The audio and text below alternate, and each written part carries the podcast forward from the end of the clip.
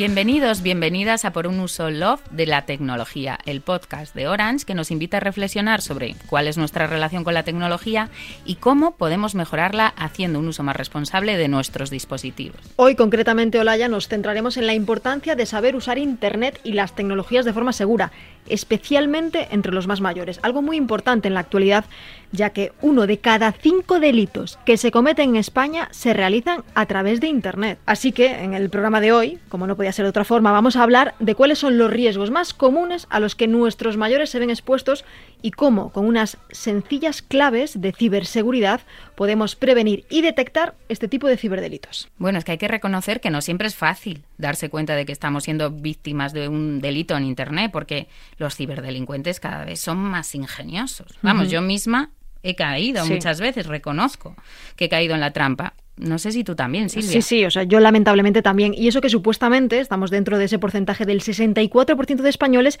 que tiene al menos competencias digitales básicas. Imagínate cuando no es así, Olaya, como ocurre más claramente en el caso de las personas mayores de 65 años. Sí, sí, por eso muchas formaciones van dirigidas precisamente a este colectivo. Es lo que pasa con los talleres mayores conectados que Orange elabora con la Policía Nacional. Les ayudan así a sentirse más seguros a la hora de usar su móvil u ordenador.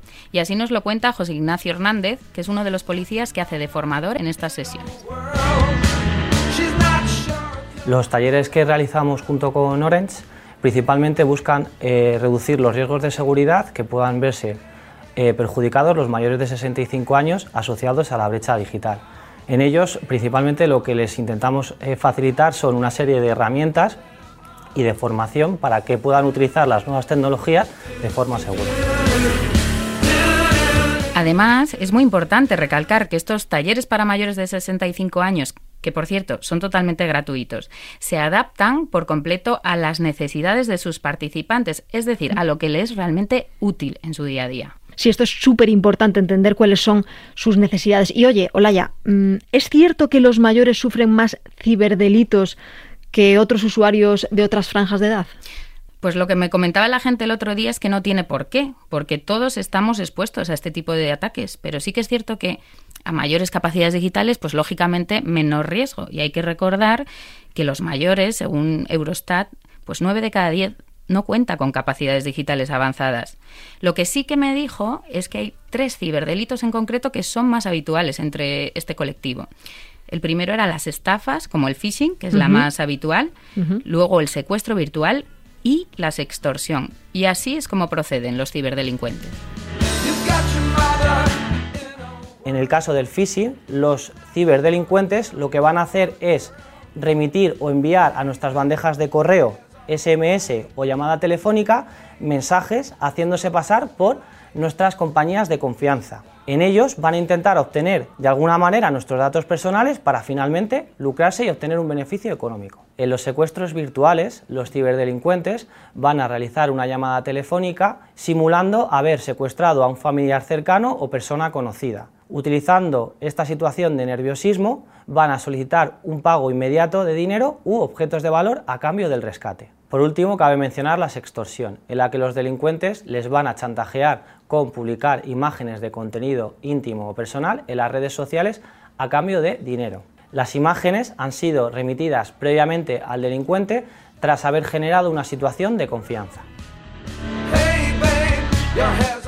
Ante todo este crecimiento de delitos, ¿se sienten los mayores seguros? ¿Qué te comentaban el otro día los propios participantes de los talleres sobre este tema? Pues precisamente me comentaban el otro día que eran conscientes cada vez más de los ciberdelitos, de estos riesgos que hay en la red, pero también de que necesitaban más formación ¿eh? para navegar y hacer gestiones online con seguridad. Lo que me impresionó también mucho, Silvia, fueron sus ganas, porque está claro que a pesar de estos miedos, de estas inseguridades, quieren aprender a usar las tecnologías y a sentirse más seguros pues con su móvil o con su ordenador, tal y como me lo comentaba Mercedes, que fue una de las asistentes. He tenido a veces problemas de seguridad y es lo que me asusta y lo que también ha hecho que quiera aprender más. Eh, me llega un mensaje, ya me ha pasado dos veces, de eh, mamá, se me ha roto el teléfono, eh, mándame un WhatsApp a este número. Y entonces yo llamo a mi hijo, no lo encuentro en ese momento, no está, no hago nada mientras, pero estoy angustiada. y bueno, mensajes de todo tipo, que si me ha tocado esto, que yo creo que nadie regala nada, pero todo eso me da miedo y quiero aprender, quiero aprender seguridad. La verdad es que es muy importante recibir formación para que a la larga estos mayores puedan por sí solos detectar si pueden estar siendo víctimas o no de un ciberdelito, pero además de ayudarles a detectarlos, ¿pueden hacer algo para prevenir que se produzcan? Es decir, ¿hay algunas pautas básicas preventivas para que tanto ellos como el resto de personas que usamos Internet habitualmente podamos sentirnos más seguras? Sí, sí, hay, hay, muchas pautas básicas y preventivas que podemos hacer, pero desde la Policía Nacional han querido destacar cuatro claves porque son muy básicas y, sin embargo, pueden servirnos de gran ayuda a la hora de prevenir muchos de los ciberdelitos más habituales en la red. Son estas. Para combatir estos riesgos es importante saber que si estamos navegando por Internet hay que mirar y comprobar en la barra de direcciones que ponga https dos puntos doble barra y que haya un candado de seguridad cerrado. Si van a realizar compras por Internet, sería aconsejable o preferible que lo realicen a través de las aplicaciones móviles de las tiendas oficiales. No faciliten datos personales, ni contesten mensajes, ni descarguen archivos adjuntos procedentes de personas desconocidas. Y por último, recordarles que si reciben un correo electrónico en su bandeja en el que su entidad bancaria o proveedor de servicios les solicita datos de carácter personal o que realicen algún trámite sospechoso, contacte con su compañía.